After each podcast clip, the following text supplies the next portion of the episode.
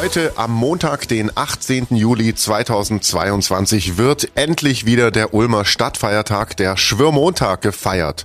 Mit allem drum und dran, wie man es kennt, mit Schwörrede auf dem Weinhof, mit Nahbade auf der Donau und mit der großen Donau 3 FM Schwörmontagsparty auf dem Münsterplatz und Partys in der ganzen Stadt, von der Friedrichsau bis in die Weststadt. Ulms OB Zisch ist erleichtert, sind wir alle, dass ein kompletter Schwörmontag endlich wieder möglich ist. Ich freue mich ganz persönlich, aber viele mit mir, dass wir wieder einen normalen Schwörmontag feiern können, normales Schwörwochenende feiern können. Da haben wir uns ja wirklich lang drauf gefreut und diese Form von Unbeschwertheit in so schwierigen Zeiten, glaube ich, ganz gut, wenn man solche Traditionen, so Zusammenhalt auch mal an so einem Wochenende feiern kann. Wir brauchen das, glaube ich, gerade alle. Und es wird im wahrsten Sinne des Wortes ein heißer Schwörmontag.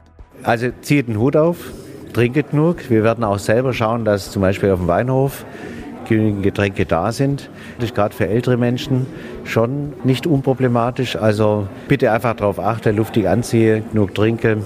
Seine Schwörrede hat der OB schon seit Tagen fertig. Ich bin echt froh, dieses Jahr ist sie wieder für mich immer eine Herausforderung, weil die Zeiten sind schwierig. Es ist Corona, es ist dieser Ukraine-Konflikt, der mir wirklich große Sorgen macht.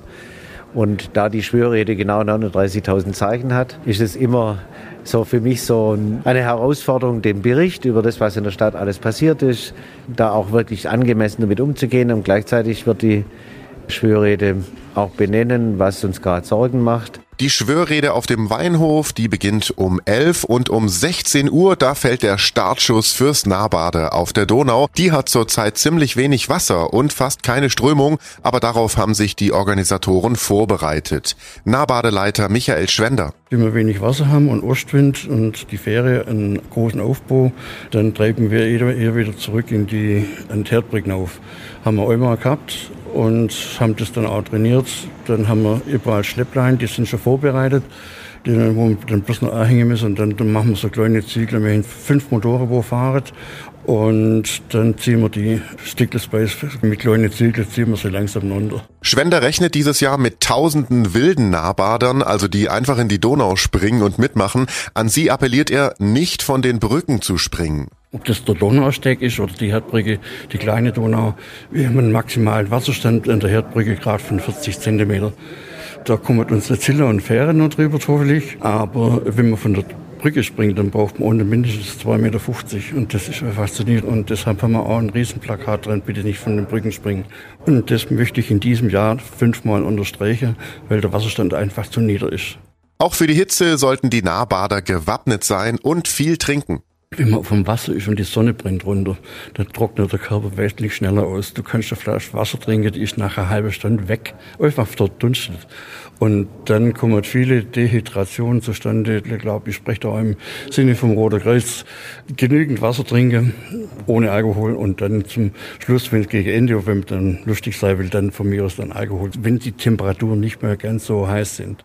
Schwender hat fürs Nahbade nur einen Wunsch unfallfrei in erster Linie. Seit ich dabei bin, haben wir zwar noch nie einen Toten gehabt.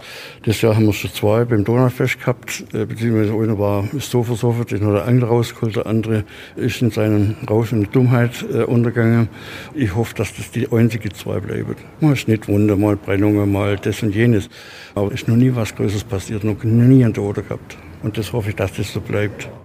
Und daran denkt an Schwörmontag keiner so gern, aber auch in Sachen Müll ist der Schwörmontag mit seinen tausenden Gästen eine große Herausforderung. Roland Bock von den EBU, den Entsorgungsbetrieben der Stadt Ulm. Wir werden zusätzlich zum normalen Tagesgeschäft 150 orangene Tonnen aufstellen. Wir werden am Schwörmontag selber mehr Personal einsetzen. Es wird aber nicht so sein, dass äh, unsere Hauptaufgabe der Schwörmontag selber ist, sondern eben der Dienstag am 19. Da geht es bei uns natürlich morgens um fünf los und wir rechnen schon zwischen 20 und 30 Tonnen Abfall, die wir einsammeln.